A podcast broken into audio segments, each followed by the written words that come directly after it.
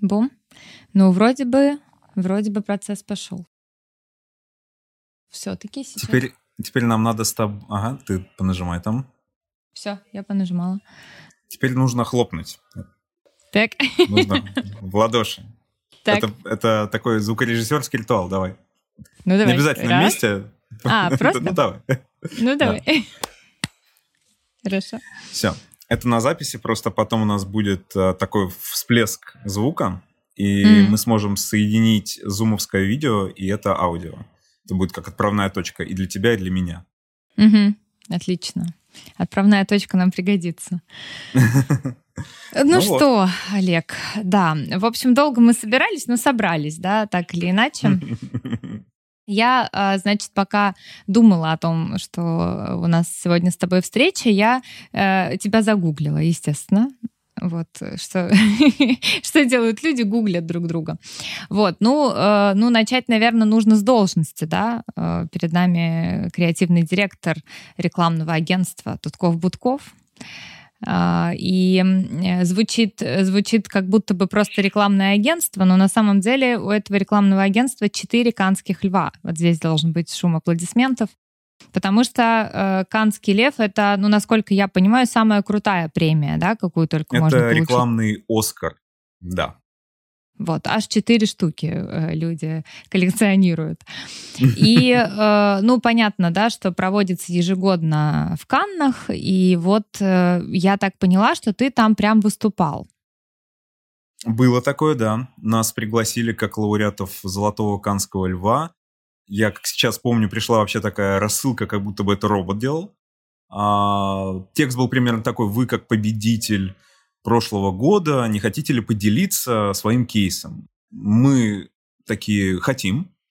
И у нас был замечательный просто а, слоган, который открыл нам двери. А, тема выступления называлась «Как создать самую оптимистичную рекламу в самом депрессивном городе мира». Потому что Волгоград действительно это самый депрессивный город России. Ежегодно а, нам Серьезно? вручается такой титул. Да, проводится рейтинг а, самых а, непригодных для жизни российских городов. Но он не так называется. А, это... Они, они сравнивают все отрасли. Точнее, они проводят опрос, там, социологически верный, то есть они берут прям критическую массу жителей всех крупных городов России и задают им вопросы. Вот как вам дороги? Как вам цены? Как вам экология? И, в общем, по результату всех а, вопросов Волгоград замыкает там 68-69 место. А, Это звание, которое мы несем с гордостью. Это да, у тебя еще просто такой фон, знаешь, какие-то зеленые листочки, все такое никак. яркое, Да, да, я, я, я, могу, я могу даже а, тут дополнить. На самом деле это действительно трагедия, потому что это город у воды. То есть нет ничего лучше, чем город у воды. Я говорю, конечно, с человеком, который может мне это подтвердить. А, Сто процентов. Я, да, я думаю, что это не должно влиять на вот эту пресловутую депрессию, которую придумали, конечно, газетчики. Никакой депрессии Мгм. нет, просто реально людям как-то здесь ну, не, очень, не очень живется в плане комфорта. Но это действительно так. Объясняется, кстати, очень просто. А город очень длинный. М. Он вытянут так вот на карте его посмотреть, он вдоль Волги просто растянут. И зачем-то в городскую агломерацию постоянно а, присоединяют новые города. Вот, там, в советское время присоединили милую деревушку Красноармейск. Теперь Красноармейский район, а, который находится, на самом деле, от Волгограда в часе езды. Чтобы вот из центра Волгограда туда попасть, ты едешь час. Но это называется Волгоград. Мгм. И люди, которые, которые там живут, поскольку это один большой Волгоград, ну там, зачем вам театр? Он есть в центральном районе, вот туда и езжайте. Разумеется, никто туда не едет. Мгм. Вот, и, и, и, и так, так и живем, да, то есть как бы жители центрального района, вот откуда, собственно, я сейчас вещаю, и куда наше агентство а, так или иначе перебросило весь свой основной штат креативщиков, чтобы им хорошо жилось, в принципе, неплохо. Если ты Мгм. живешь, вот как бы попал вдоль этой длинной колбасы под названием Волгоград на северную или южную часть, ну, not so much.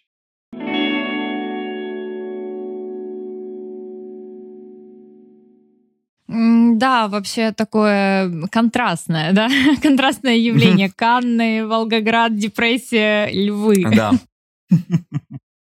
Львы помогают справиться с депрессией. Да, Канские особенно. Но Да, ты да. сам из, э, из Волгограда, правильно? А, я даже из области. Это городок под названием Петров Вал. Тоже отличная такая историческая справка. Петр I хотел соединить Волгу с Доном, и он копал где-то там недалеко от того места, где я родился. Затея была э, не очень успешная. Он просто оставил кучу ям, и в годы Великой Отечественной появилось поселение Петров Вал. Но действительно такой э, небольшой городок, я бы не сказал, что он депрессивный, но это 14 тысяч жителей. Вот сколько помню себя в детстве. Сколько жителей в вашем городе? 14 тысяч. А, мой показатель э, три школы всего. Три школы, mm-hmm. ну, как бы, ну, не, ну, и немало. но, ну, ну да, да звучит, есть... звучит не так уж и слабо. Ну, слушай, если ты когда-нибудь напишешь книгу, она будет называться что-то типа «Путь из ямы в Канны», я не знаю. Какой-то такой должен быть. Это должна быть очень мотивационная книжка. Неплохо. Спасибо за идею.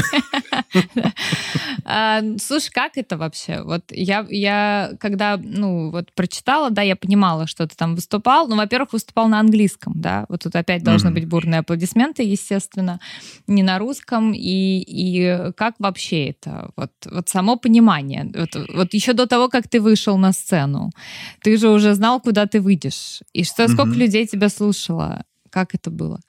Там было примерно человек 50, Uh-huh. А, но международная аудитория. То есть нужно uh-huh. понимать, да, что как устроены фестивали, любые конференции, я уверен, а вы это прекрасно знаете. То есть, когда мы говорим Канны, мы представляем Тома Хэнкса на красной ковровой uh-huh. дорожке, там немножко поинтереснее даже. То есть, если бы была одна ковровая дорожка, она там была, это, наверное, было бы ну, скучновато, вот лично, лично мне. Что меня приятно удивило, что они дают неделю мастер-классов. То есть, ты реально mm-hmm. можешь послушать э, маркетингового директора Coca-Cola, который тебе расскажет, как еще можно продавать э, газированные сахарные напитки.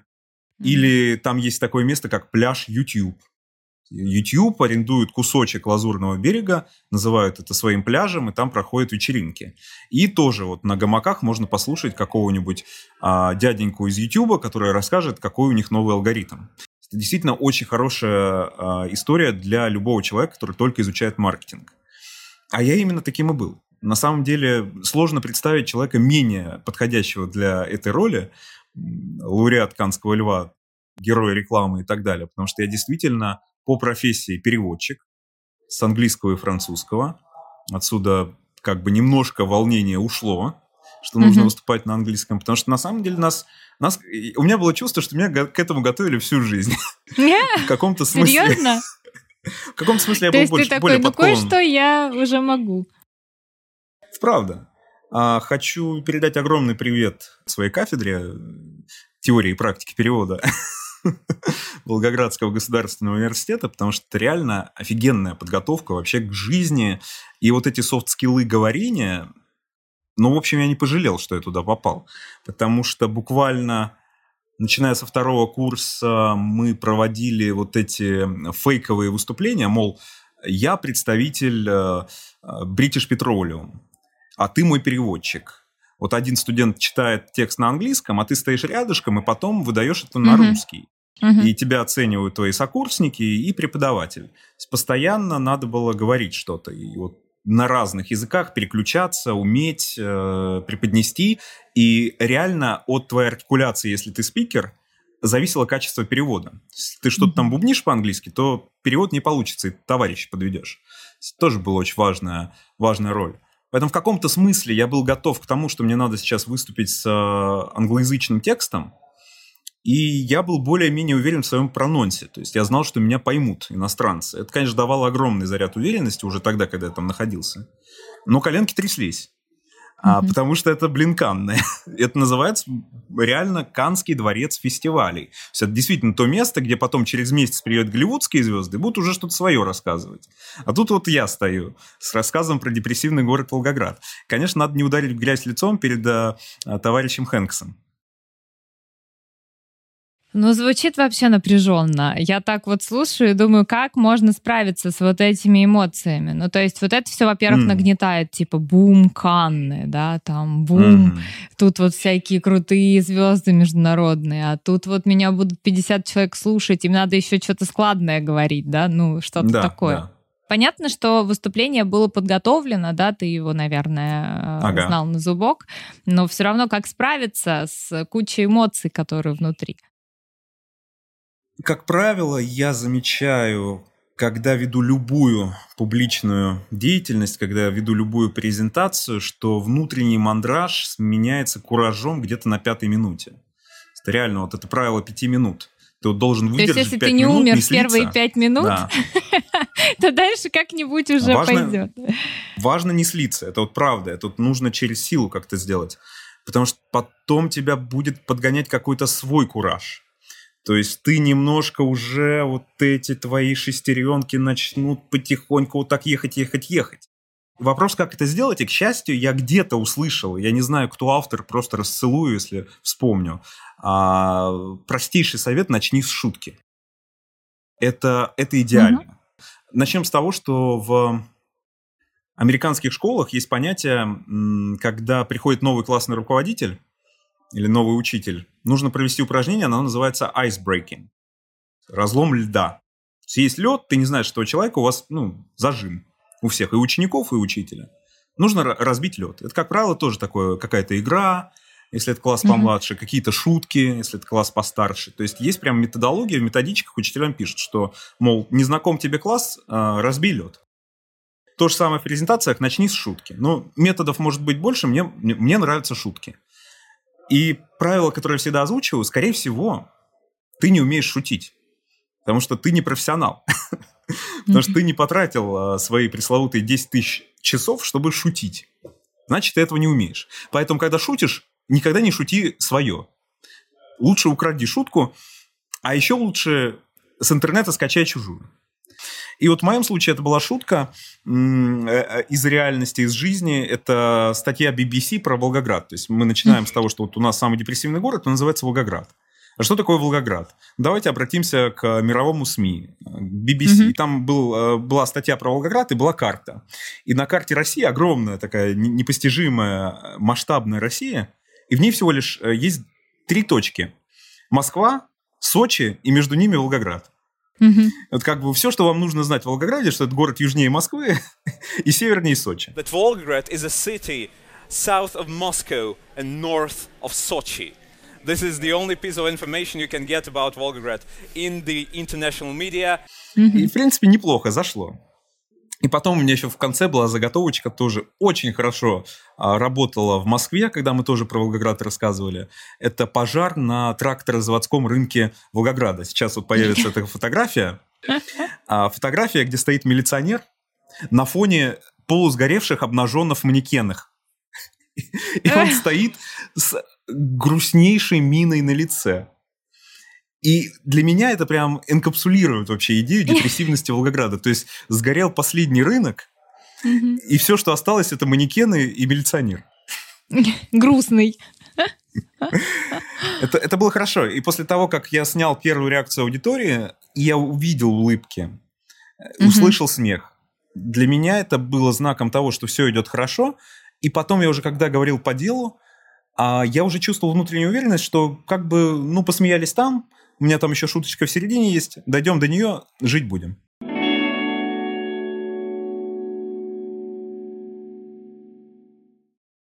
Ну, такие какие-то, получается, ты расставляешь точки, да? Вот такая шутка в начале, потом пять минут середине как-то выжить, интересненькое. что-то в середине, да, и вот, вот такими какими-то блоками э, это идет. Что делать, если хоть один блок не сработал бы? Что бы ты делал? Пропускать. Пропускать. Мгм. А, это совет просто номер один. Я его узнал по-плохому, да, bad way у меня был э, с этим, потому что у нас была интересная встреча с клиентами. Вообще специфика моей работы, да, а, я не просто так говорю, что меня к этому готовила вся жизнь, потому что, будучи креативным директором, вот эта замечательная должность, в ней есть и креатив, это уже что-то возвышенное, и директорство, это вообще полный пакет.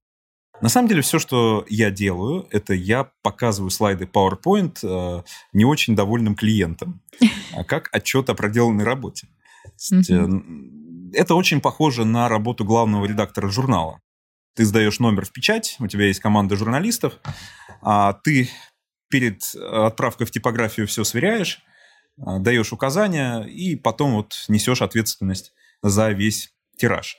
То же самое у меня, только вместо статей у меня идеи для клиентов. Это могут быть логотипы, это могут быть сценарии видеороликов, ну и так далее. Угу. И тут, конечно, миллион способов, как все может пойти не так во время сдачи вот этого журнала-презентации. Потому что часто ты впервые видишь директора предприятия, который вообще никогда не появлялся ни на одном звонке до этого, и он впервые вообще слышит, что у его отдела маркетинга появилась вот такая идея сделать рекламу. Он, в принципе, с этой идеей изначально не согласен, и тут еще пришли какие-то ребята и требуют за это деньги. Тут может много чего пойти не так. И вот однажды а, мы решили сделать все по-хорошему. А, мы позвали человека, который называется маркетинговый стратег, и она замечательно подготовила исследование, опросила целевую аудиторию, она провела глубинное интервью и нарисовала то, что называется пирамидой бренда. Угу. Но. И по факту это все оказалось не нужно клиенту. То есть я смотрю в глаза этого дяденьки, который заведует заводом по производству соков яблочных. И ему это все настолько глубоко фиолетово, что я понимаю, что я его в этот момент теряю. Я ему пересказываю, какой процент а, женской аудитории, какой процент мужской, и какие они любят сериалы. И, и все это безумно важно, если ты креативщик, но это безумно скучно, если ты просто хочешь увидеть а, рост продаж твоего сока. И я понял свою ошибку. Уже на первых слайдах я должен был резать как режиссер. Должен был монтажными ножницами вот этот блок просто вырезать. И перейти сразу на следующий блок с картинками, где мы уже показываем рекламный макет, где уже какая-то есть э, радость, да, вот эта детская, mm-hmm. картинка красивая, и mm-hmm. визуальный стимул. Вот это будет интересно вот этому дядьке, потому что мы от детей недалеко ушли. Нам, нам нравятся красивые картинки, нам нравится прикольно, мы не любим скучное. Так вот, мне надо было поскорее к этому перейти. Как только есть ощущение, что ты теряешь аудиторию, тебе нужно а, блок скучный сразу выкидывать. И тебе нужно заранее иметь веселенькие блоки. Это очень важно. То есть я, я на, в своей специфике я делаю вот эти шуточки, какие-то шутливые слайды, гифки, и очень помогают видеофрагменты из фильмов или других рекламных роликов. Uh-huh, uh-huh. То есть это возможность мне выдохнуть. Я, наконец, затыкаюсь. Потому что, опять-таки, я мог, э, ну, встречают по одежке, да, я мог произвести не то впечатление. В принципе, моя а, фигура не понравилась а, как спикера, да, уже вызывая раздражение. Вот еще болтает, болтает, когда ты заткнешься. Uh-huh. У меня есть момент, когда я заткнусь. Он начинается на 22 минуте. Но если я вам уже наскучил, я могу просто перепрыгнуть на этот слайд сразу. Угу. И это сработало.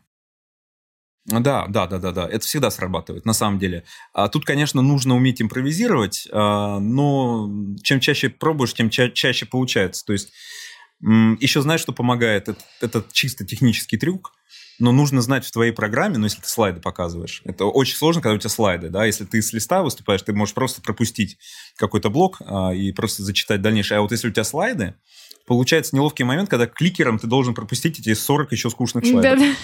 Помог... Помогает, когда ты знаешь на компьютере очень хорошую кнопку, вот у тебя есть клавиатура, а лучше мобильный телефон, который связан там с компьютером, куча трюков есть, но это отдельный разговор ну, ты магическим образом прыгаешь сразу на 50-й слайд, и никто даже ничего не замечает. Никто не замечает подмены. Только uh-huh. ты знаешь, что ты только что осознал, что, оказывается, все твои 50 слайдов были безумно скучными для этой аудитории. Uh-huh. И это прекрасно, когда ты, когда ты можешь монтировать на лету. Да, слушай, вот ты говоришь о техническом вопросе, а меня еще так вот, ну, с, с моей, да, профессии, тут надо понимать, что, э, ну, эм, ну так грубо скажу, типа э, шанс выглядеть идиотом всегда около 50%. Вот что ты говоришь, это вообще не попадает просто, типа, или отскакивает, или вообще производит другое впечатление, да, как будто бы, типа, ой, уже все, надоело раздражение, да, вот то, о чем ты говоришь. Ну и такое, э, какая-то внутренняя устойчивость, при помощи которой э, спикер может осознать в любой момент, так, так, так, надо спасать ситуацию, потому что все тонет, и в этот момент не думать, о боже, они все про меня подумали, что я там какой-то уже, мне ничего не исправить, просто нужно как-то попасть на 50-й слайд как можно быстрее. То есть вот э, это, мне кажется, важный скилл, ну такой в, в спикинге вообще. Умение замечать, да, настроение. Считывать комнату это называется. А, ты знаешь, как это очень просто сделать? Это очень просто сделать сейчас, потому что если ты теряешь аудиторию, они достают мобильные телефоны. Ну, это да. просто самый легкий маркер. И вот если один мобильный телефон замаячил, лицо чье-то в, в зале озарилось белым светом, это все, листай на 50-й. Угу. Да, э, но знаешь, вот в чем сложность? Когда ты выступаешь перед аудиторией, вот это понятно, да, ну типа можно заметить, что они смотрят в другую сторону, переговариваться начинают. Но сейчас очень много людей же в эфире выступает, да, э, в а, Инстаграм, например, и там же непонятно вообще, слушают тебя или нет. Они просто возникают, пропадают, да, вот эти вот типа человечки в списке, э, которые тебя смотрят. И не очень понятно, ну окей, если публика такая, которая дает хотя бы какую-то реакцию, да, там типа сердечки, кружочки. А если нет, то ты просто говоришь. И вот э, мне кажется, в этот момент внутренний голос, э, он может орать mm-hmm. громче, чем ты говоришь вообще, в принципе. Там, что все не туда идет, да, что все там плохо, потому что реакции от аудитории нет. И, и внутри уже вот эта тревога, вот это напряжение, что все куда-то пошло не так. Вот ко мне муха ухо прилетело, например, тоже пошло не так. Вот. Нужно, эм, кстати, вот... знаешь, есть такой прекрасный урок, попытайся сделать э, неприятность своим другом. Прилетела муха, сделай вид, что так и должно быть. Сиди с довольным лицом. Или сделай муху своим э, соведущим. Да, вот это тоже важный момент, да, то, что мы не можем контролировать, например, муха. или да, или да, да. у кого-то звонит телефон в зале, да. То есть Я понимаю, о чем ты говоришь. Угу. А, когда внутренний голос заглушает и какая-то мнимая самоуверенность дает тебе понять, что то, что ты сейчас говоришь, безумно интересно, но это не может быть э, таковым для человека по ту сторону. Угу. Это абсолютная правда. Но мы забываем о самом древнем инструменте а, проверки температуры, да, проверки интересности своего материала, это репетиция перед живыми людьми. Угу. И вот этот древнейший а, инструмент невозможно переоценить. Я всегда рекомендую людям, у которых не очень много опыта, угу. собрать своих родных и послушать тебя. Это очень важно. Хорошо, если это будет больше, чем один человек. И хорошо, если это будет еще кто-то, а, скажем так, да, ты очень хорошо, наверное, знакома с этим в психотерапии, то, что нельзя, скажем, а, с друзьями, знакомыми, любимыми, родственниками mm-hmm. этим заниматься. Примерно то же самое и в спикинге, конечно, самая лучшая аудитория – это вообще какие-то незнакомцы для mm-hmm. репетиции. И вот действительно за ними понаблюдать или потом поспрашивать. Репетиция угу. должна, должна быть. Есть два типа репетиций. Самый э, такой на коленке, вот то, что я делал в Каннах, потому что я над лекцией работал вплоть до, там, скажем, за час до выступления, я еще ее правил. То есть я принес флешку. Серьезно? А уже там, э, да, я принес флешку с последней версии презентации, потому что я в последний момент решил выкинуть огромный блок а, с шуткой. Там и, и, и слава богу, что я так сделал, потому что там была не смешная шутка, потому что она была моего авторства. И почему я эту шутку выкинул? Потому что я зачитал ее, собственно, своему а, партнеру и коллеге а, Диме Титькову. То есть мы прогоняли эту презентацию, я с ним прогонял. А он очень бескомпромиссный. Он, а, будучи тоже человеком а, творческим а, и довольно прямым, он все говорит прямо, без, без обиняков. И он мне сказал, что это вообще не смешно, это какой-то бред. И я потом, я потом это осознал, я просто посмотрел со стороны, господи, я хотел с этим выступить. Я хотел эту шутку зачитать со сцены, и я выкинул примерно где-то 20 слайдов. Там это была длинная шутка, я там по ролям собирался читать, там вообще я что-то как-то я увлекся. И я флешку принес с новой версии презентации, не той, которую я uh, в прошлый день на прогоне давал. И это, конечно, было беспрецедентно, и на меня все шикали.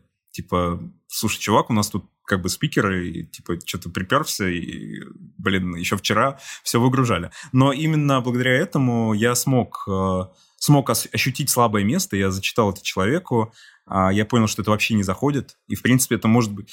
В моих глазах это, конечно, катастрофично. То есть я как будто бы вернулся от пули. А, да, вот репетиция, репетиция король.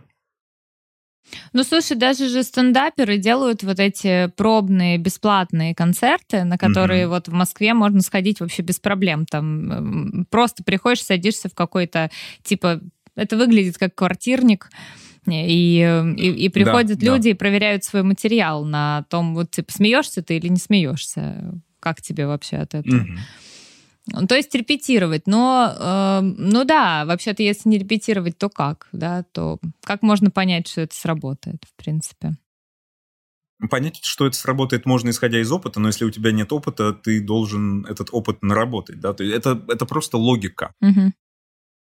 Это логика, да, если, если ты никогда не выступал, тебе нужно много раз выступить в холостую перед зеркалом или перед друзьями.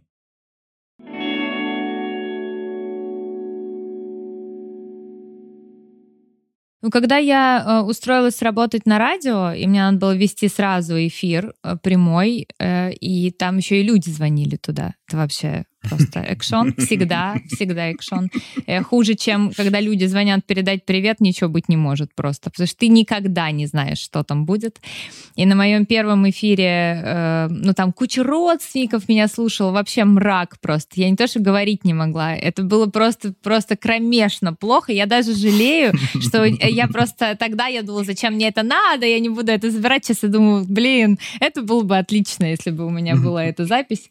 И звонили люди и говорили вообще лютый бред, я не могла сориентироваться, но я читала с листа.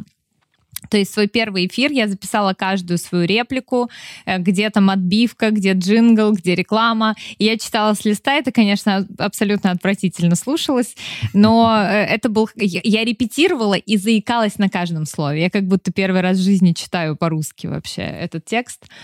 Э, но, тем не менее, к концу э, моей недолгой этой профессиональной деятельности у меня был последний эфир, и туда позвонил человек и стал орать матом просто в эфире.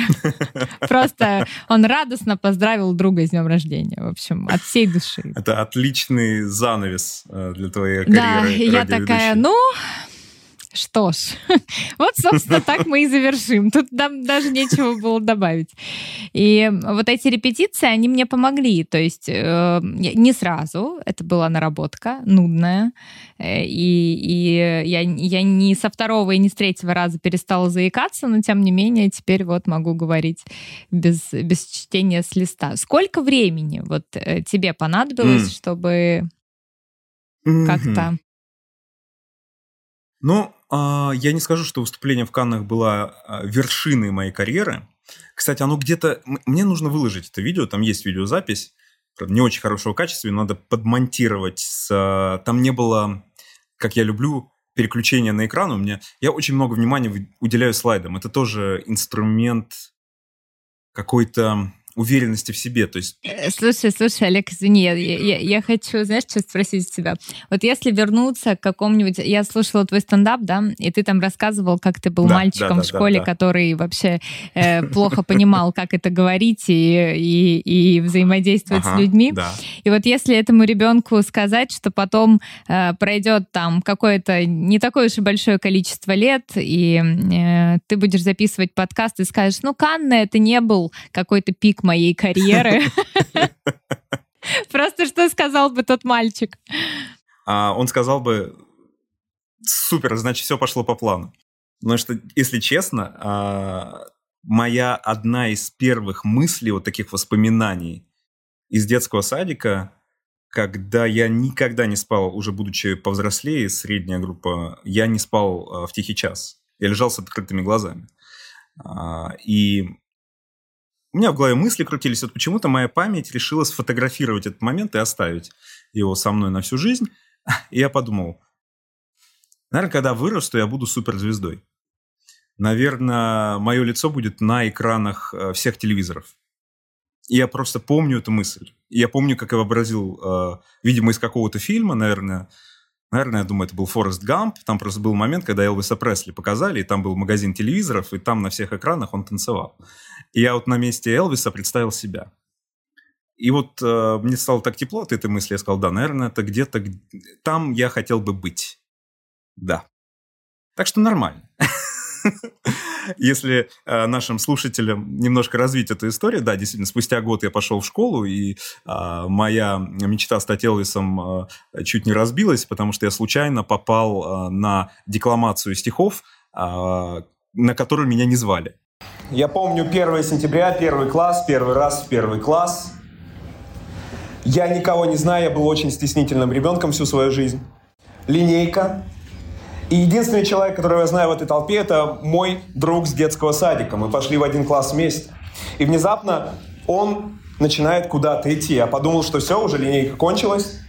Я был не только очень э, скромным ребенком, я был очень тупым ребенком. И линейка была в самом разгаре. И я пошел за этим мальчиком. И оказалось, что он и еще три ребенка идут на сцену читать стишки. И я сейчас движусь прямо за ними на сцену. И поскольку, как я уже сказал, интеллект а, пришел ко мне намного позже, я дошел до сцены и встал пятым. И я наблюдал в течение 10 минут, которые я никогда не забуду, как дети очень хорошо читали стихи. Один за другим. Микрофон передавали одному ребенку, второму ребенку, третьему. Микрофон передают мне. И, разумеется, я не знал никакого стиха, потому что я не должен был там быть. И я стою с микрофоном перед лицом всей школы, перед лицом родителей. И я не знаю, что мне сказать. И добрая тетенька, которая держала микрофон, начинает шептать мне в ухо какие-то слова, и я начинаю бормотать на всю школу. И потом этот позор кончается, я становлюсь обратно в линейку, выдерживаю стоически фотосессию за партой, прихожу домой, и просто рыдаю. По идее, это должно было поставить крест на моей карьере публичных выступлений, но вот я здесь. Все равно, все равно, видимо, во мне было какое-то желание вот этот артистизм проявлять. Я думаю, поэтому э, отчасти я чувствую себя в своей тарелке, когда я на сцене. Хотя не без, не без страха. И к этому действительно пришлось долго идти. Потому что вот эти презентации, который я стал вести, попав mm-hmm. в рекламное агентство на должность, на позорную должность джуниор-копирайтера, это означает, что мне надо было писать заголовки на сайтах и а, придумывать слоганы для летней распродажи в торговом центре. Такая дедовщина небольшая. Конечно, не было прямого пути оттуда к э, телам маркетинговых директоров крупнейших компаний России. Но в какой-то момент я начал себя проявлять. То есть, вот, допустим, та же распродажа, меня повезли в торговый центр, мол, встань на табуреточку и расскажи тетеньке, что ты там придумал. Вот, отчитайся о проделанной работе. И как-то вот хорошо получилось. Ну, не знаю, хорошо, плохо, не помню. А, но этого, это, этого стало много. То есть меня стали чаще звать. И mm я просто вот, ну, в своей манере Тут, конечно, не грех вспомнить и обучение профильное английскому языку, и вот эти самые э, симуляции перевода. Потому что важно было декламировать постоянно. У меня нарабатывался просто вот этот э, багаж, э, вот, вот этот опыт. То есть я постоянно что-то рассказывал, и рассказывал четко. От природы я знаю, э, как звучит мой отец, например. Хороший тембр, хороший голос, хорошие связки. Видимо, что-то генетическое этому способствует – и как бы люди тебя чаще хвалят, да, хвалят чаще других или чаще зовут в этом поучаствовать. На самом деле любой может стать декламатором, и я свято верю, что нужно просто наработать эти часы. Вот книжка есть «Гений и аутсайдеры», она называется, а, Малкольм Гладуэлл. И это правило 10 тысяч часов, которые потом расточили по всем пабликам.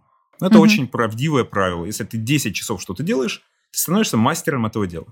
Если посчитать в дни и убрать э, выходные, просто это будет 8-часовой рабочий день, это где-то 5 лет ты должен проработать а, в какой-то одной стезе. И у тебя эти 10 часов накопятся.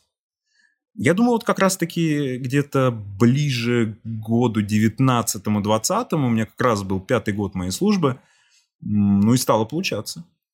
И стало получаться неплохо. То есть я понимал, что как бы люди реально не ожидали такого в презентации рекламы Яндекс Доставки, да, что типа э, человек, который расскажет им сценарий ролика, сделает так, что как будто бы вот они прослушали весь ролик.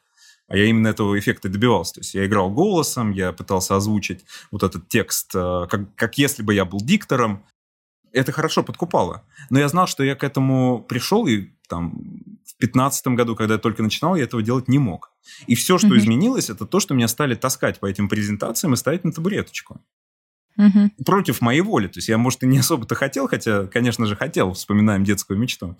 Но как бы выхода нет. Да, это твоя работа, это твоя должностная обязанность. Ты должен зачитать э, перед клиентом то, что ты написал.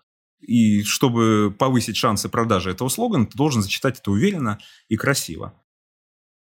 Но почему ты не спустя, сбежал? вот я здесь. Но ты же мог сбежать. Такой, ой, блин, нет, сто процентов были не самые лучшие клиенты и моменты, О, когда да. это, ну, неприятно как-то заканчивалось. Да, это были, были прям темные. Я, есть... я тебя окунула в какие-то воспоминания, как будто бы только Ой, что. Да, да, да, да. Это, это, это был такой э, низ, скажем так, э, самый, самый низ моей карьеры. То есть реально ты когда еще внезапно пересказ, перескакиваешь, с, ниж, с низкого уровня сложности сразу на высокий, угу. себя хорошо показал там на аудитории э, региональных торговых центров, и тебя послушали, и там кивнули, и ты такой весь на крыльях э, собственной уверенности в себе, да, летишь потом в московский офис Яндекса, и пытаешься также что-то продекламировать, тебе говорят, ну, что-то не впечатляет. А я помню, меня даже в какой-то момент один из клиентов осек. То есть я, я начал, я такой зарядился, вот у меня отрепетированная была вот эти, вот эти слайды, да, вот эти 50 слайдов, я сейчас вам расскажу. Я как начал их рассказывать, и где-то на втором мне говорят, знаете, мне это как-то особо не интересно, давайте к делу. И я просто... Сразу я рухнул. Это было очень... Это удар под дых. То есть ты был уверен. И я рассказывал, причем это была, по-моему, что-то вроде презентации агентства, такой это мой коронный номер, то есть там э, все наши регалии красиво рассказать, подать, и мне говорят, типа, да это вообще не интересно. Я думаю, блин, да это же самый сок, это гвоздь программы, дальше хуже. Давай, давайте послушаем это. Это, конечно, было тяжело. Почему не сдался? Ну, хотел сдаться, кстати. Я... Э, это и личностные такие моменты. То, что, то, что я, кстати, прорабатываю с психологом тоже, это момент того, что я должен быть всегда первым. Такое mm-hmm. тоже. Что-то, что-то из детства. Я всегда должен быть победителем. А, либо я первый, либо я в этом не участвую. Да? Uh-huh. Проигравшим я быть не могу. Это плохо для пиара. А, соответственно, тогда было очень плохо. Я помню, что я э, потом со всеми поругался еще на работе, что да это вообще, вот, блин, это вы, меня подставили, я помню, такие слова звучали. Я взял себе отпуск. А, но потом, видимо, мне в мозги вправились, потому что я понял, что, ну, это мой косяк. И если я хочу продолжать вот на этом поприще, а я хочу продолжать, и с этой работой приходит необходимость э, публично выступать и взаимодействовать с другими людьми, и да, выслушивать от них, что, может быть, ты недостаточно хороший или рассказываешь что-то не то, но это часть работы. И это твой косяк, а не их, что им не нравится. Угу. А, то есть ты должен, вот как я уже говорю с высоты прожитых лет, ты должен уметь импровизировать, должен менять угу. на лету свой сценарий. Это что-то, что от меня потребовало работы и желание на ней оставаться.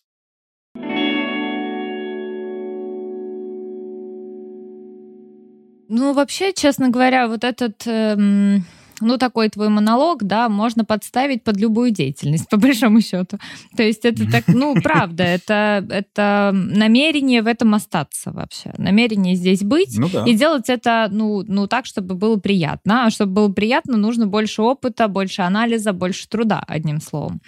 И тут, знаешь, как будто сразу ответ на вопрос такой частый сейчас в психотерапии и э, особенно в интернете, особенно в Инстаграм, потому что там же все очень быстро становятся становятся мега-специалистами и зарабатывают миллионы. Э, там двухмесячные курсы, и ты уже великий спикер, да, на, на, на 500 миллиардов. Да, или, да, да. или психолог, или уролог. Вообще, просто выбирай. И люди сталкиваются с такой проблемой, когда они два месяца честно отучились, очень хорошо отучились, потом еще два месяца очень э, стараются, и у них не выходит, ну или выходит не всегда, да, и они такие, может быть, это не мое, вот хочется сказать, ну, mm-hmm. ну, может быть и не твое, конечно, если нет, да, такой mm-hmm. какой-то устойчивости для того, чтобы продолжать. С другой стороны, эта устойчивость это ведь решение, да. Это же не то, что ты такой, нет, я типа вот поцелованный, не знаю, судьбой говорить да, да, да. обязательно. Абсолютно согласен. И я занимался еще тьютерингом по английскому языку грубо uh-huh. говоря, репетиторством. Uh-huh, uh-huh. А, как и любой студент переводческого факультета, который хотел кушать. И я видел это в взрослых людях, изучающих иностранные языки. Это я. Это я, взрослый человек, который не может выучить иностранный язык. Ну, я, я, кстати, у меня есть э, что-то, что может облегчить вот этот груз вины, а, я к этому пришел тоже, знаешь, не, не сразу. Мне тоже, я, если честно, я не самый лучший э, тьютер, Потому что я думал, «Э, реально, а почему ты не можешь выучить английский язык? Это же так просто. В чем твоя проблема? Я этого, конечно, не говорил, но я это думал. А я потом понял, в чем проблема. Я посмотрел на себя, и почему я знаю английский язык. Потому что я выучил английский язык, когда я сидел на шее у родителей. Когда я был студентом университета, который от меня требовал только одного, чтобы я учил английский язык. И это длилось 6 лет. И все это время еда на моем столе и деньги а, были не мои. Мне не надо было думать о работе, мне не надо было думать о семье, о детях, потому что этого ничего не было, и в этом не было у меня нужды. Соответственно, все, что я делал круглые сутки, это учил английский язык. А взрослый человек, который уже обременен семьей и работой, еще хочет выучить язык, я вам очень сильно сочувствую. Спасибо. Это, это, это действительно сложно. Это правда. Я сейчас тоже не хочу разбить э, мечты, наоборот, я хочу вывернуть на другую, очень светлую аллею. Это то, что не надо сдаваться, и не надо думать, что ты какой-то тупой. Потому что на самом деле а, язык может выучить любой. Хотя есть еще одна интересная особенность, которую я понял. Хорошо бы я ее знал, когда я действительно преподавал английский. А, это, это редкость, но это бывает. И, скорее всего, вы знаете, кто вы такие, если я это скажу. Но люди с дислексией действительно не могут выучить английский язык у обычных преподавателей. Тут нужен очень серьезный и грамотный подход, и учителей, способных учить языки дислексикам, можно посчитать по пальцам одной руки в России.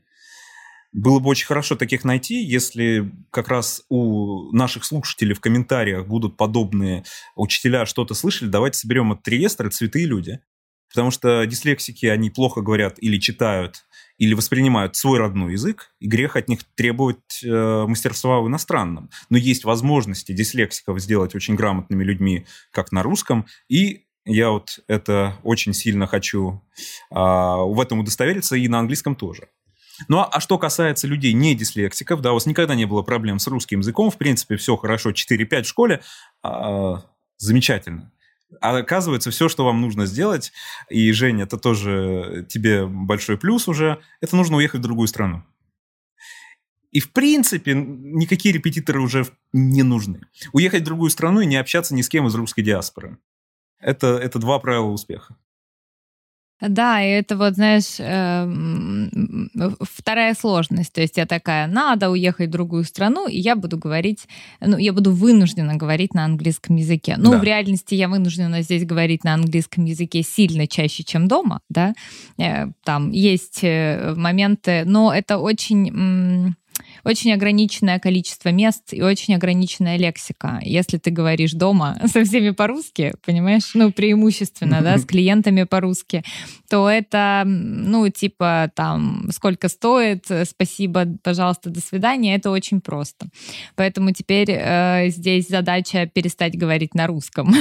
Просто следующий шаг, что тоже как бы на самом деле является тоже, знаешь, такой, ну, это такая штука, когда надо тоже сделать выбор опять. Ничего не меняется, блин, mm-hmm. ничего нового психология не придумывает.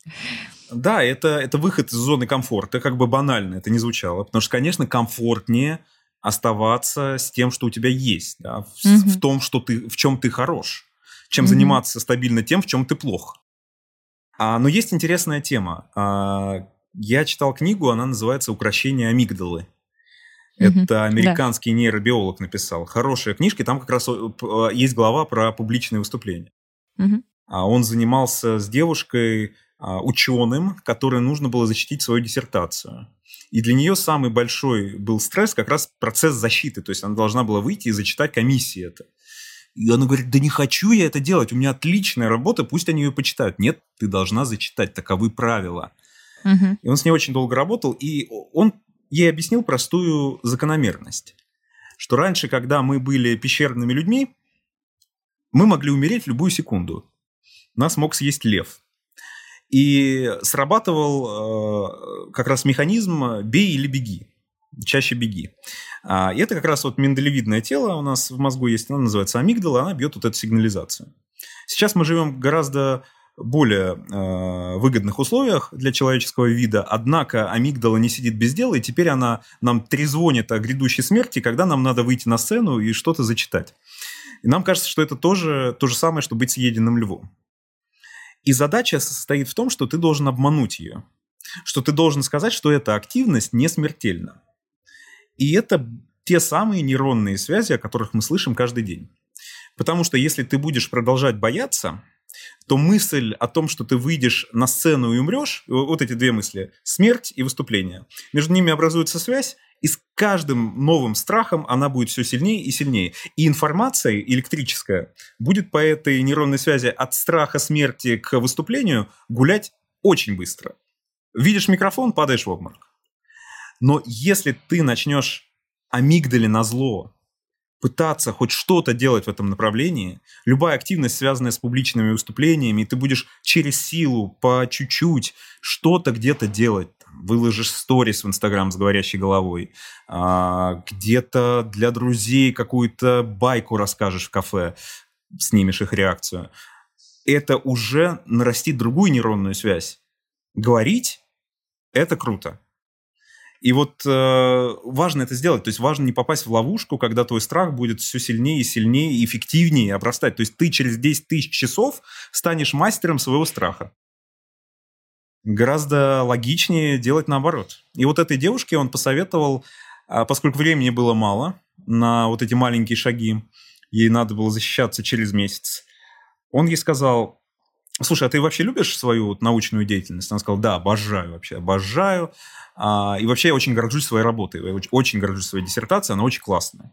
Он говорит, вот, вот, сосредоточен на том, какая классная у тебя диссертация. Угу. И когда ты будешь говорить, мысленно думай о том, как будет здорово, когда ты перейдешь к выводам первой главы. Как будет классно, когда ты всему миру поведаешь о своем открытии. И вот именно об этом думай. И она так сделала, и она сказала, потому что я действительно я забыла о том, что меня слушают люди, я просто увлеченно рассказывала о том, что мне дорого, о своей работе. И это помогло протянуть ей до конца выступления. Это был ее первый шаг на пути к тому, чтобы избавиться от страха. Это очень интересно.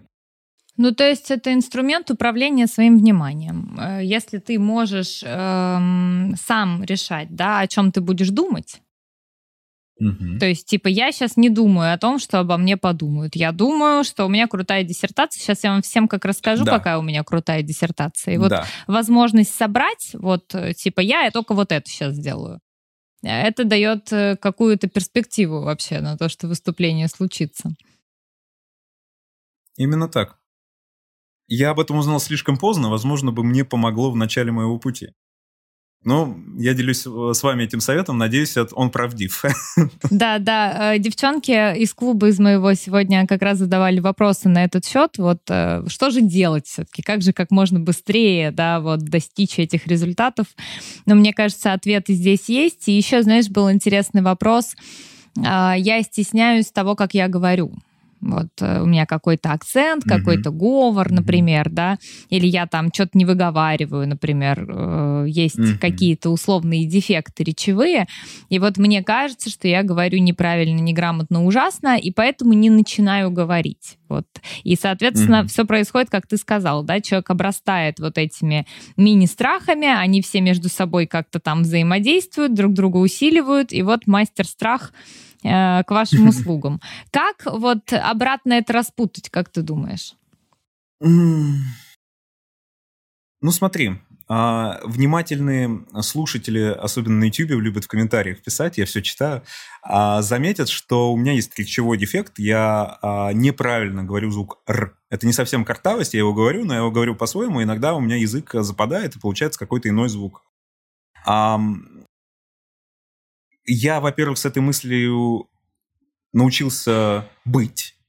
Я помню в школе э, кто-то там из учителей вот говорил, там, как-то ты не так говоришь, как ты картавишь. Угу. Я помню, я думаю, это была мама, на самом деле. Вот мне повезло с родителями, замечательные родители.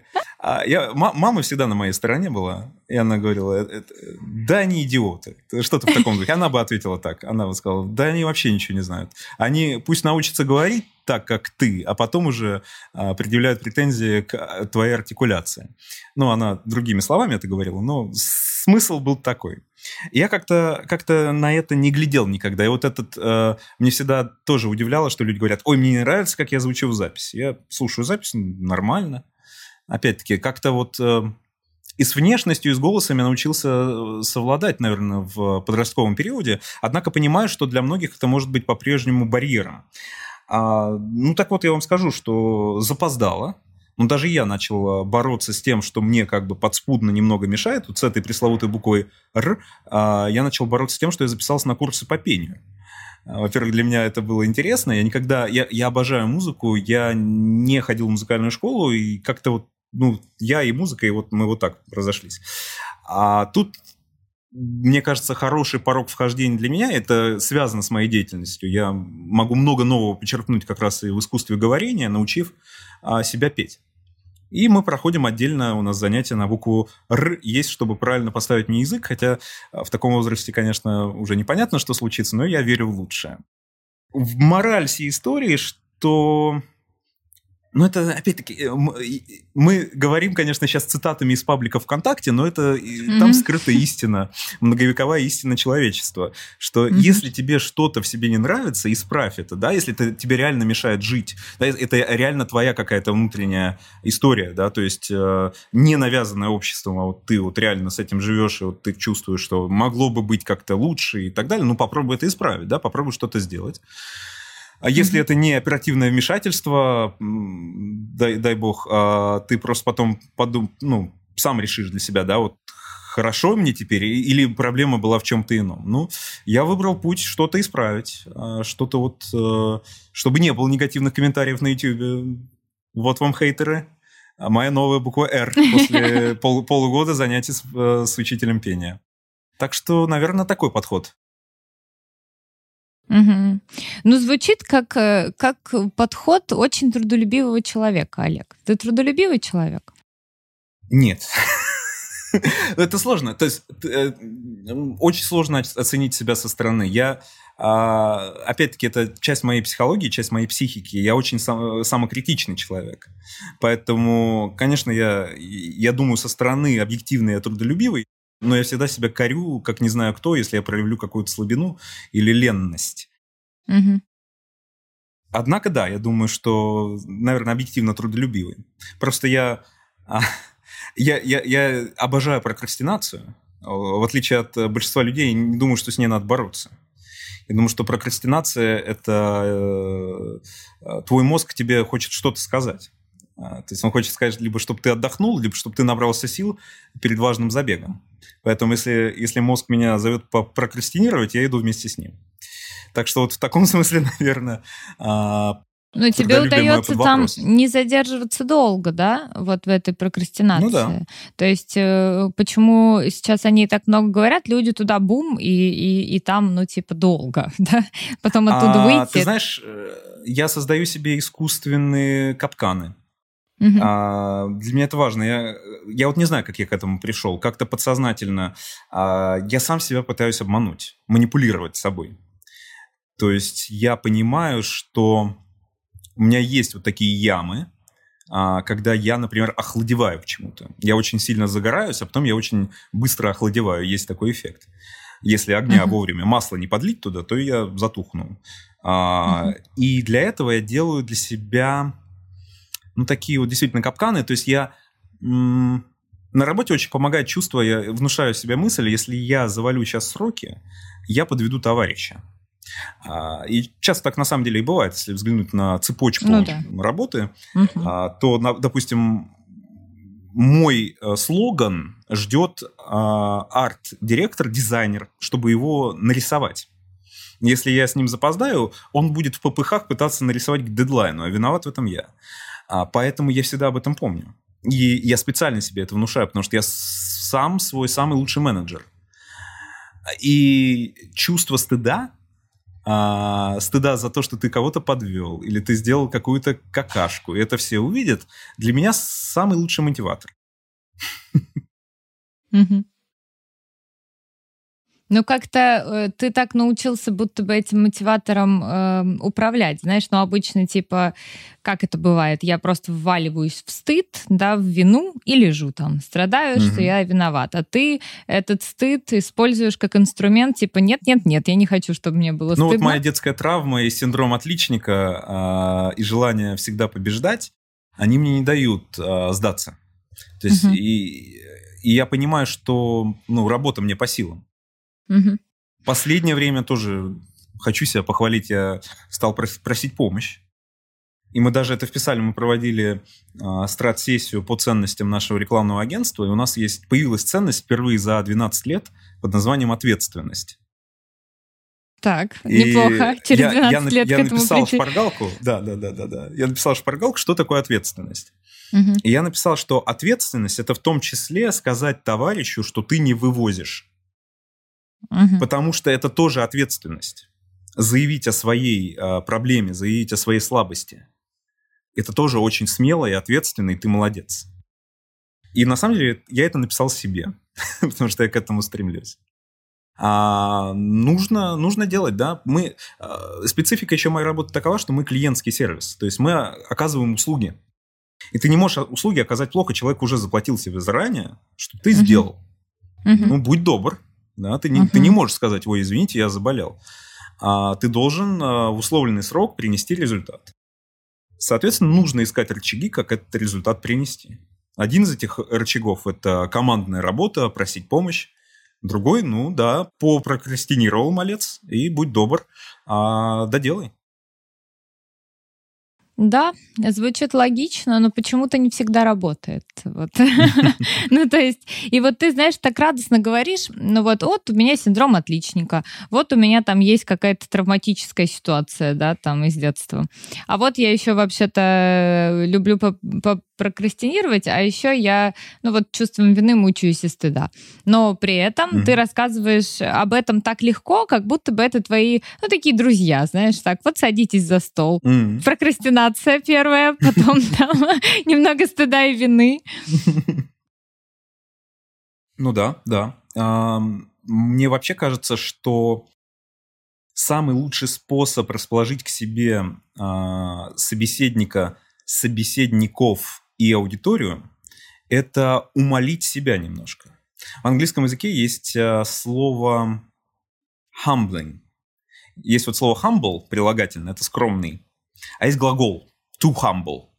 И его очень сложно перевести на русский нормально. Вот я говорю умолить не совсем то. То есть это, это как бы себя предстать, предстать скромным, Мгм. предстать маленьким, предстать несовершенным.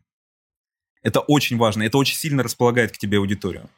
Мгм. Потому что когда ты на пафосе, и когда ты король, и когда ты номер один, если честно, я бы сидел в аудитории, я бы послал этого человека нахер.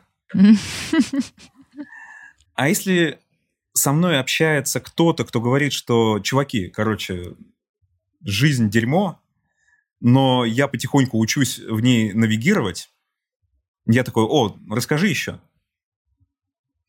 И это что-то, что я всегда стараюсь делать. И это, кстати, тоже хороший такой э, инструмент презентации.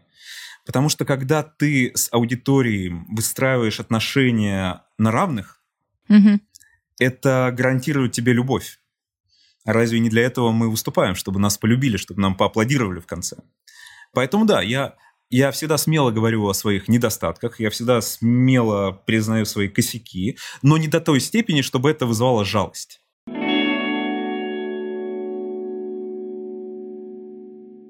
Да, в действительности такой большой разговор, знаешь, и, и о том, как начать говорить, да, и о том, что может мешать говорить. Потому что если корона большая, если ошибаться нельзя, то а как ты тогда начнешь это делать? Ошибки тебя ждут сто процентов вообще. Но если с ними вот так не подружиться, ты так тепло о них говоришь, знаешь, вот что хочется, э, как будто бы ты иногда почухиваешь пузо своей прокрастинации, знаешь, она такая пушистая, у тебя дома валяется, и вот ты с ней как-то взаимодействуешь. Мне кажется, это, это настроение, ну, если вдруг его поймала не только я, но и зритель или слушатель, то мне кажется, это очень здорово располагает к себе. Слушай, Олег, а вот ты сказал, что это, что Канны был не пик твоей карьеры. Буду теперь это повторять. Что же пик тогда? Что это было? Um, я думаю, что пик еще впереди. Uh, так. Это первое. Когда я говорил про Канны, я это говорю, опять-таки, с критической стороны, что, в mm-hmm. принципе, можно было лучше и было лучше потом. То есть э, приходил новый опыт. Я, кстати, отлично выступил на английском языке спустя три года в городе под названием Братислава э, в Словакии на фестивале «Златый клинец». А, я почти ту же самую лекцию провел э, с э, незначительными изменениями, но намного лучше, чем в Каннах. Это был не тот масштаб и не та аудитория, но я получил гораздо больше кайфа, и результат был намного лучше. А что касается пиком моей карьеры, я всегда говорю, что на самом деле он был еще, когда я был студентом. В 2010 году я ничего не делал на летних каникулах, просто сидел дома – и увидел, что вышла документальная лента про мою любимую музыкальную группу Queen. А, ей исполнилось 40 лет, и был создан огромный фильм на BBC с архивными интервью Фредди Меркьюри и новыми какими-то доселе невиданными кадрами. В общем, муа, конфетка. И мне пришла мысль, а ведь никто это никогда не переведет на русский язык нормально. То есть э, в России очень много фанатов группы. И что если я не только сделаю перевод, но и озвучу его? Как я в детстве мечтал, когда смотрел э, пиратские кассеты. Угу, угу. Я обожал переводчиков любых вот одноголосых с прищепкой на носу, потом на телевидении, а потом в кинодубляже есть очень хорошие голоса. Я, я это люблю. Это тоже вот, наверное, часть вот часть меня, да, что меня вдохновляет, что меня ведет по этому сложному пути. То есть я смотрю, как люди красиво говорят, и я кайфую. На самом деле, mm-hmm. это и английский язык мой от, отсюда. Я смотрел фильмы на английском языке, потому что мой брат коллекционировал DVD-диски, а, на которых была английская и русская дорожки. Я всегда переключал на английскую, на оригинал. И я слушал, как красиво говорят актеры, и это была моя первая мечта выучить английский язык. Оттуда она пошла. Вот, и, собственно, я сам сел за, как сейчас помню, у меня был маленький iPod с микрофончиком. Я включил этот документальный фильм о Queen и начал бубнить свой перевод на русский. Мы просто изголодались по новым идеям. У нас было столько всего, что мы могли показать. Все это сидело у нас в головах, и мы хотели вылить это в песню. И, и Bohemian Rhapsody — это просто три разные песни, которые я соединил в одну. Я думаю, что эта песня берет начало в колледже Илинг. У Фредди было очень много задумок для песен, и одной из таких песен, я назвал ее «Песня ковбоя», она начиналась «Мама, я убил человека».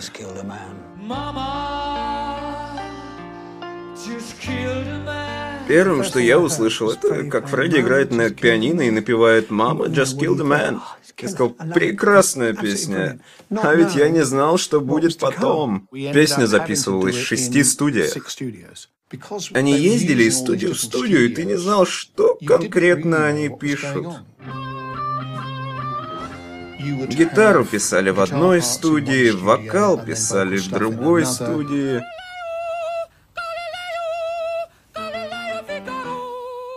Фредди просто зайдет утром в студию и скажет, «Дорогуша, у меня несколько новых Галилео». Мы постоянно колесили по студиям, и ты слышал просто фрагменты песни.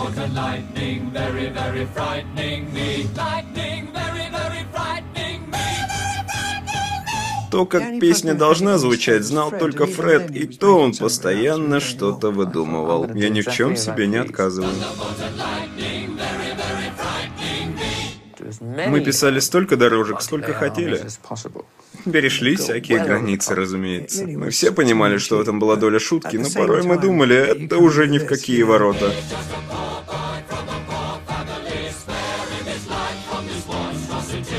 Получился спустя две недели у меня двухчасовой русский текст. Я его наложил сверху на аудио, научился звукомонтажу, звукорежиссуре, там что-то сводил, как свой голос улучшал, а, и выложил на торренты сейчас можно говорить, у нас эпоха параллельного импорта. Да, а, да. Я выложил на торренты, и пусть все скачивают. И я не ожидал такого отклика, потому что мой план сработал. Реально никто не делал и не собирался делать русского перевода. Это был единственный источник посмотреть этот классный фильм. Мой перевод. И сейчас до сих пор он висит на YouTube. Эта лента называется «Queen. Дни нашей жизни».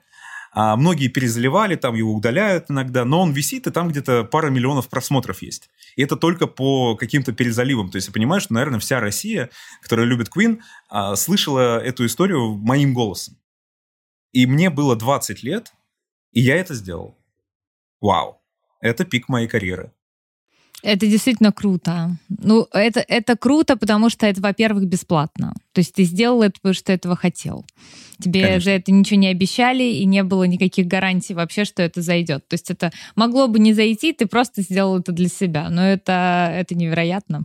Это действительно тянет на покруче, чем Канны. так, ну, звучит, да, по объему просто.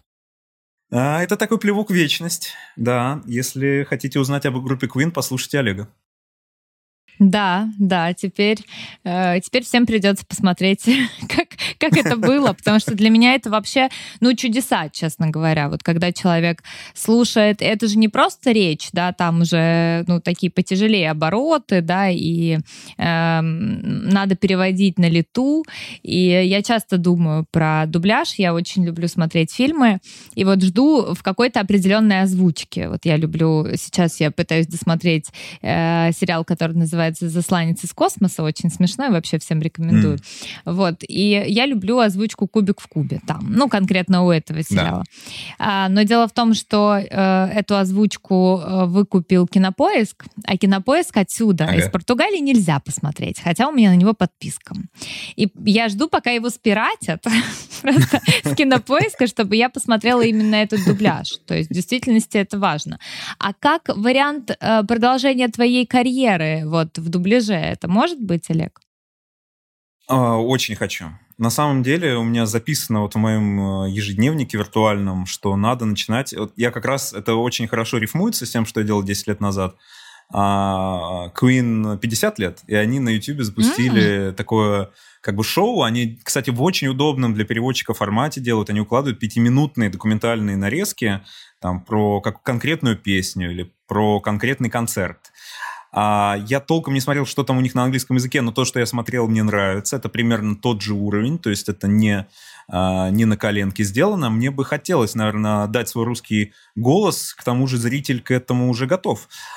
Но перевод сериалов, конечно, вожделенная мечта, но знаешь, меня как тщеславного человека пугает то, что ну, уже есть кубик в кубе и они дико популярны. А когда я делал это в 2010 году, был «Кураж Бомбей», например. Да, да, а, да. Меня это, конечно, демотивировало. То есть они уже такие большие, а мне надо стать обязательно больше.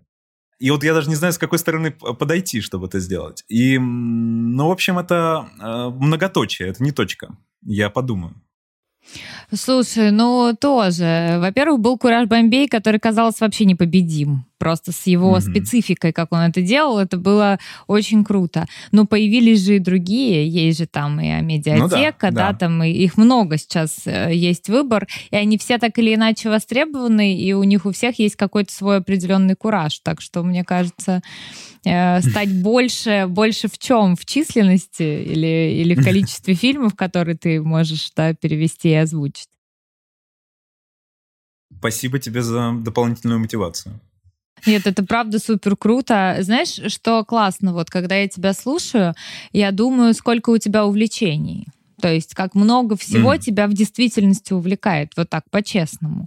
И даже хочется спросить, как это вообще? Как это случилось, что тебе, ну, типа, в детстве, mm. э, mm. знаешь, я себя в детстве вспоминаю, чтобы мне в детстве было интересно, я думала, вот круто озвучено. Я думала, просто где мультик, типа, или где кино? Это уже пришло ко мне, ну, вообще так хорошо за 20, когда я стала смотреть всякие сериалы и заметила, поняла, что они разными голосами переводятся. И mm-hmm. оказалось, mm-hmm. что я привыкла к каким-то голосам. И я стала уже там что-то искать. Я смотрела тогда «Доктора Хауса», и там mm-hmm. в какой-то момент, там же много сезонов, и там в какой-то момент меняются голоса. Я не могла смотреть. Мне понадобилось несколько лет, чтобы я дальше смогла его досмотреть. То есть это был прям стресс для меня, что их переозвучили. Да, был же первый сезон вообще в озвучке сериала «Домашний», там был Хаус озвучил человек с очень низким голосом, таким приятным. Да, да, а, да. Потом, потом вообще «Домашний» перестал его показывать, и ты пошел в интернет, и там вообще а, что-то не то.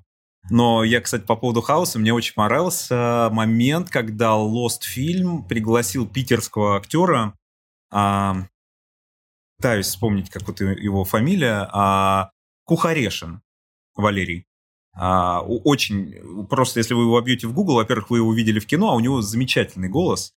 А, он стал озвучивать хаос. И у меня всегда подсознательно вот Хью Лори именно с этим русским голосом ассоциировался. Не знаю, как так произошло. В общем, я остался доволен, что Lost фильм опомнились, к пятому сезону позвали этого дяденьку. Наденьте брюки. Это простата, да? Нет, не простата. Герпес. Герпес? Герпес. Ваша очередь.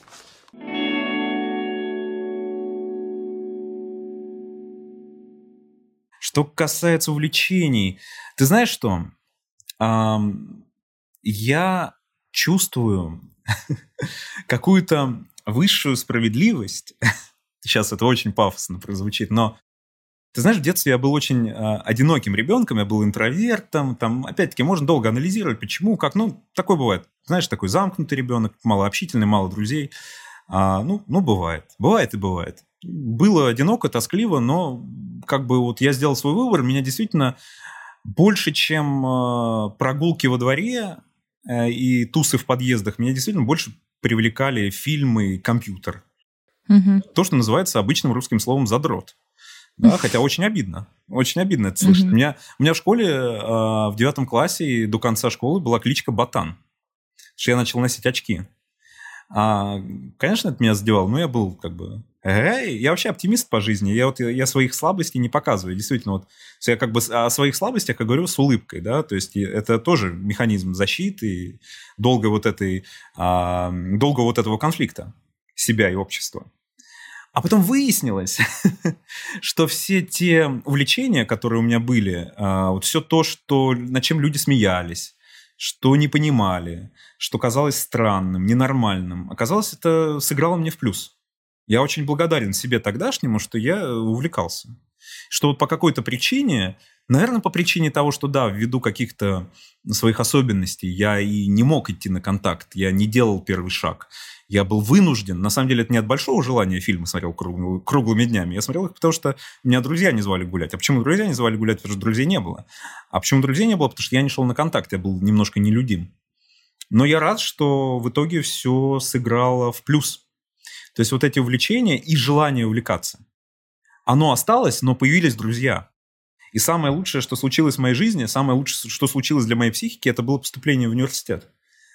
Потому что внезапно я нашел людей, близких мне по духу. А, удивительно, но они все оказались женского пола. А, это тоже было классно. А, поступить на филфак и быть единственным мальчиком и получать все внимание а, симпатичных девочек. А, и, и это было прекрасно. Я понял, что я, мог, что я на самом деле самый интересный человек в комнате.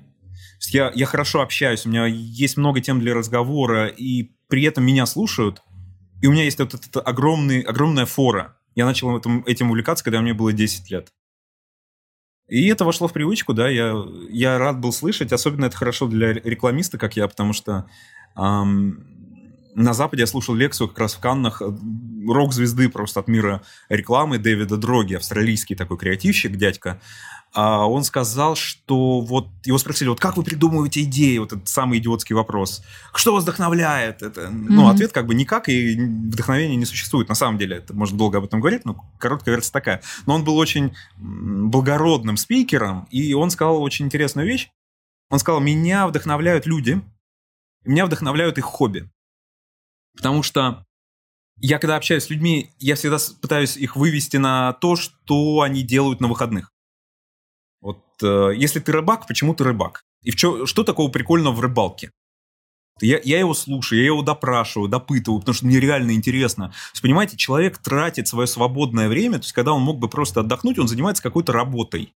Вот почему он это делает, почему его это драйвит. И он говорит, я коллекционирую увлечения других людей. Что это очень интересно, это, это обогащает меня. Их увлечения могут стать моими увлечениями. У меня такой же подход к жизни. Я считаю, что вот эта страсть э, и желание вот куда-то с головой нырнуть, ну, это то, ради чего стоит жить. Я тебя понимаю, но, э, ну, понимаю, в смысле, я вижу, как ты этим увлечен, да, вот ты говоришь, вдохновения не существует, но ты говоришь об этом именно с ним, именно очень вдохновленно. Но мне ближе э, подход вот, э, вот, этого, вот этого человека, о котором ты только что сказал, о котором я услышала первый раз в жизни, что-то про Дэвида. Э, вот то, что, да, ну, например, моя мотивация делать подкасты с гостями, вот в том, что э, эти люди, ну, обычно, да, э, это какое-то увлечение сумасшедшее. То есть человек это делает. Понятно, что я тоже что-то делаю, да, и тоже этим увлечена, и тоже много лет. Ну, как-то мне-то про себя понятно. и мой вот круг этих увлечений, он не настолько, ну, например, широкий и точно не начался с детства. И вот сейчас э, у меня растет сын, и я часто задаюсь вопросом, как сделать так, чтобы он чем-то увлекался, потому что э, передо мной стояла задача, чем бы мне увлечься. То есть я понимала, что мне уже за 20, да, а так сказать, ну, типа, ну, вот это мне нравится, вот то нравится, но чтобы я этим увлеклась, чтобы я села и просто так озвучила двухчасовой фильм просто потому, что мне вот кажется это прикольно, очень маловероятно, вообще не представляю, да. Понятно, что э, у каждого есть как, ну, что-то, в чем он, наверное, особенно силен, да, кто-то может, не знаю, там, три часа э, с друзьями болтать, да, там, или тусить, например, до утра. Ну, вот, вот это тоже не у каждого на это, на самом деле, да, интересы и запала но тем не менее. И вот когда я слышу о том, что вот человек может просто это сделать, вот не потому, что работа, понимаешь? Вот с работой мне очень понятно. Есть работа, платят за это деньги, надо делать просто. Чего уж тут говорить. Тем более, если у тебя есть семья, есть ребенок, э, тем более, если ты мужчина в России, то, ну, просто надо, короче, ты на этом как-то идешь. Но вот когда человек это делает не потому, что надо, а потому что такой, М, а что, прикольно, а почему бы мне спустя 10 лет снова не озвучить этот фильм, например? И, и причем сейчас это будет уже, ну, ну, как мне кажется, легче сделать, потому что ты уже примерно понимаешь, да, какая конечно. может быть тенденция. А тогда, по-моему, это потрясающе на самом деле. Очень хороший вопрос про детей. У меня двое маленьких детей. И чем их увлечь и как заставить их увлекаться, научить их увлекаться. Но мне кажется, дети, они естественно увлекаются чем-то. Вот, например, взгляни, взгляни на меня. То есть я увлекался ну, всю свою жизнь, детство тем, что ни один ребенок не будет рекомендовать. А, ни один родитель не будет рекомендовать своему ребенку. Я играл в игры. А, видеоигры у меня была Sega, потом был компьютер, я обожал игры, проводил много часов за ними помимо всего, там, помимо фильмов. Но это прям, ну, такие, да, э, смотрит фильмы, мультики, играет в игры, иди там, займись чем-нибудь нормальным. Это, это было мое нормальное. И родители особо, опять-таки, это не порицали и не ограничивали меня в этом.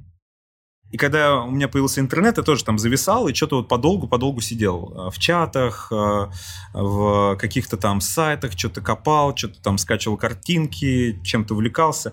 Ты знаешь, вот дети и подростки, они же постоянно что-то ищут. Вот эти субкультуры, да, когда начинают там mm-hmm. э, краситься и слушать какую-то определенную музыку и все знать про своего любимого певца. Это и есть те увлечения. Мне кажется, моя заслуга в том, что мне никак, никто никогда не говорил, что это плохо. А родители действительно не говорили, что это плохо и что я трачу свое время.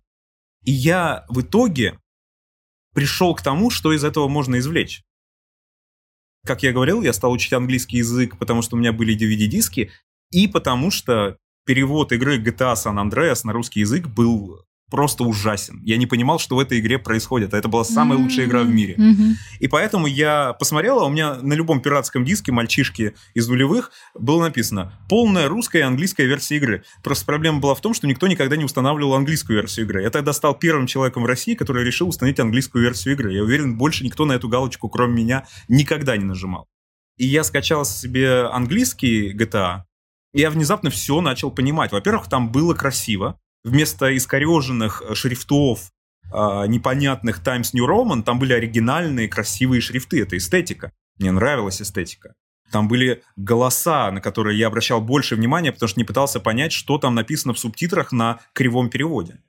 И внезапно я ничего не понимал на самом деле, что происходит, но я подсознательно начал это впитывать. Я кайфовал вообще от того, что я имею а, ну, взаимодействие с оригинальным продуктом, вот как его задумывали создатели. Тогда как бы я английский язык еще сильнее полюбил.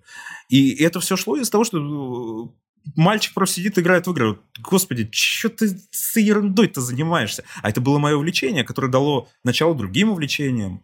И самое главное, я думаю, не создавать какой-то... У ребенка не создавать чувство вины за то, что он в чем-то копается, копошится, увлекается. Пусть, э, пусть, пусть читает, пусть он там э, знает, что любимый цвет Мэтта Беллами голубой. Нормально, это важно, это ему может пригодиться потом. Может, потом из этого что-то вырастет. Мне, э, я вот э, обожаю увлекаться. Обожаю до сих пор читать, какие любимые цвета музыкантов. Это останется для меня загадкой вообще, правда. Вот, вот для меня как для человека, да, то есть я слушаю разных людей, понимаю, что это бывает, но я как человек, ну, как-то как будто бы, как будто бы для этого совершенно не предрасположена. То есть, если я слушаю музыку, я слушаю музыку.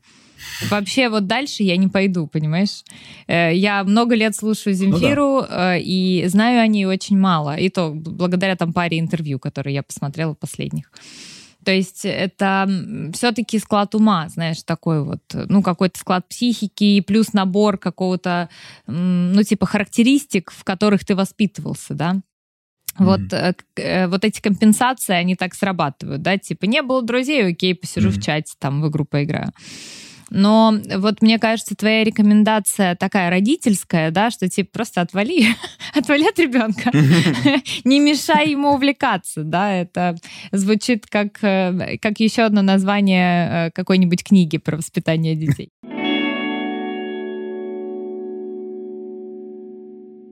Ну, на самом деле никто не знает э, рецепт успеха, да, это ошибка выжившего. Ты спрашиваешь меня, почему я хорошо разговариваю на публике, почему у меня все так хорошо получается. Я просто говорю факты своей биографии. И некоторые из них научно подкреплены, а некоторые являются спекуляцией.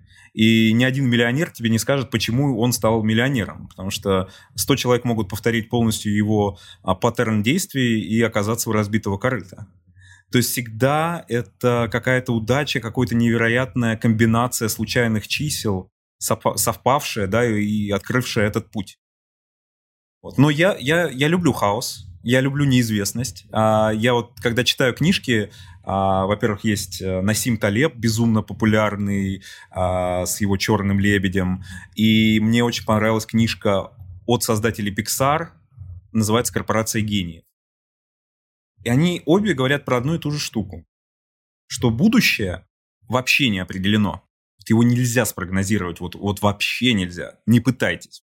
Вы, вы не Господь Бог, вы не видите всей картины, вы не видите то, как эта огромная машина Руба Голберга такие вот э, механизмы, где э, теннисный мячик идет, толкает э, э, кусочек сыра, кусочек сыра падает на весы, и дальше там цепная реакция. Так вот, вы не видите, как работает эта машина. Вы видите только маленький сегмент.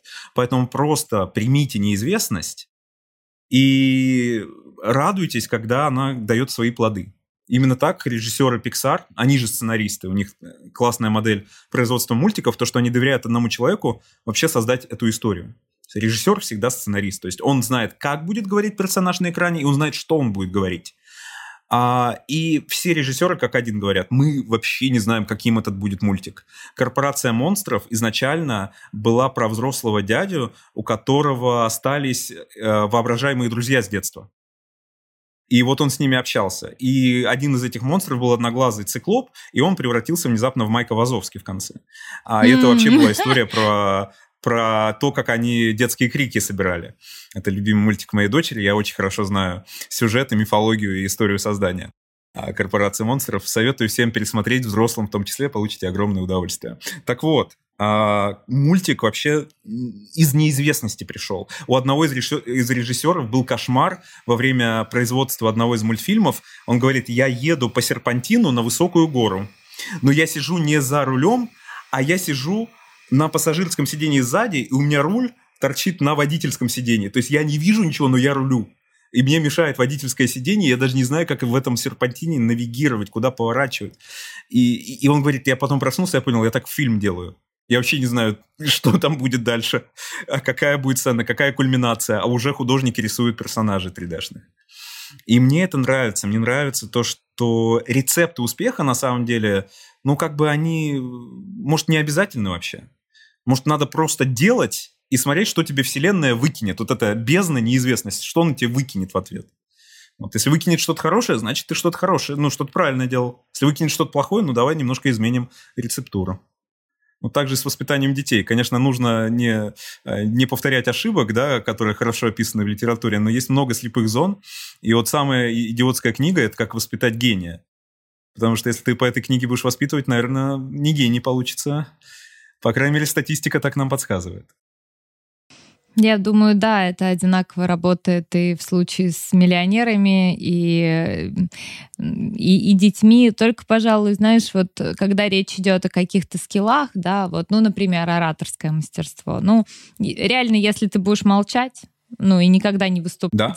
И никогда в жизни не включишь там фронталку и не запишешь, да, тот самый. Даже если ты его не опубликуешь, но ты его запишешь сегодня, завтра, год будешь записывать, потом что-то маленькое выложишь, ну, и из этого вот что-то будет идти э, это уже путь. Но если ты не будешь этого делать, то ты не будешь этого делать. Вот я э, не говорю на английском, это и главный... я не говорю на английском. Да. Все, вот отсюда никуда не пойдет уже, ни в какую сторону. Я думаю, это главный вывод нашей сегодняшней беседы. Да. А, мы писали, участвовали в написании манифеста компании Seven Airlines. Угу. И они, у них очень интересный подход к маркетингу. Они же покрасили самолеты в зеленый угу. в 2007 году. И это было самое нерациональное решение, к которому могла прийти авиакомпания, потому что все самолеты белые. Почему? Потому что таков цвет металла, из которых э, делается самолет. То есть его не надо красить, он уже белый. А красит хвостик для красоты. А из он весь самолет зеленый покрасили. Зачем? А потому что Аэрофлот номер один. Потому что у них государственное финансирование. А это частная новосибирская авиакомпания. Им надо тоже, чтобы на них летали. Им надо быть интересными. И они долго консультировались э, с западными бренд-агентствами, рекламными агентствами. И они сказали очень простую вещь. Люди покупают э, не умом, а эмоциями. Очень мало людей рациональные. То есть, когда у тебя есть вопрос э, жизни или смерти, да, то есть, когда ты выбираешь себе там э, покушать завтра или полететь на самолете, то, наверное, ты выберешь покушать. А вот когда у тебя уже есть возможность выбирать из одинаковых товаров самолет авиакомпании А или самолет авиакомпании Б, и они одинаковые по ценовому сегменту, ты выберешь уже сердцем. И нужно это сердце к себе расположить всеми способами. А поскольку вы никогда не догоните Аэрофлот, вы должны всегда в рекламе а, быть суперэмоциональными. И первая реклама авиакомпании – это самолет, который ты видишь в аэропорту. Если он ярко-зеленый, у тебя уже эмоционально он вызовет больше отклика, чем самолет Аэрофлота. И пошло-поехало. В итоге они долго уточняли текст манифеста, и он там начинается со слов «Если долго сидеть и ждать, то ничего не будет». И мне кажется, это хороший девиз по жизни. И тост. После этого нужно чокнуться и, и, и как-то по-новогоднему, знаешь, это все завершить. Да, да, да.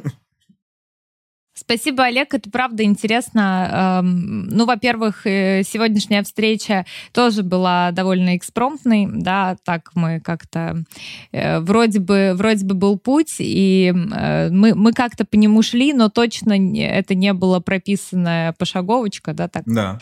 И мне кажется, из-за этого получилось очень живо, и ты очень интересный человек, правда, интересно говорить, интересно слушать, и, ну, вот такие какие-то выводы, да, которые у тебя уже сегодня есть, э, потому что ты это своими ногами прошел, да, так вот прошлепал всю эту дорогу, увидел, где тут кочка, где здесь э, какая-то, ну, может быть, даже лукавство, да, где говорят так, но на самом деле это так не работает. Угу. И все это с таким, э, ну, абсолютно неподдельным позитивом. Вот э, хочется купить, знаешь, сразу. Если, если покупают эмоции, да, то, то хочется сразу купить. И хочется сказать, что, кстати говоря, Олег, ты же э, преподаешь ораторское мастерство, да, и да. За этой услугой можно обращаться, и я вам точно говорю, вам понравится.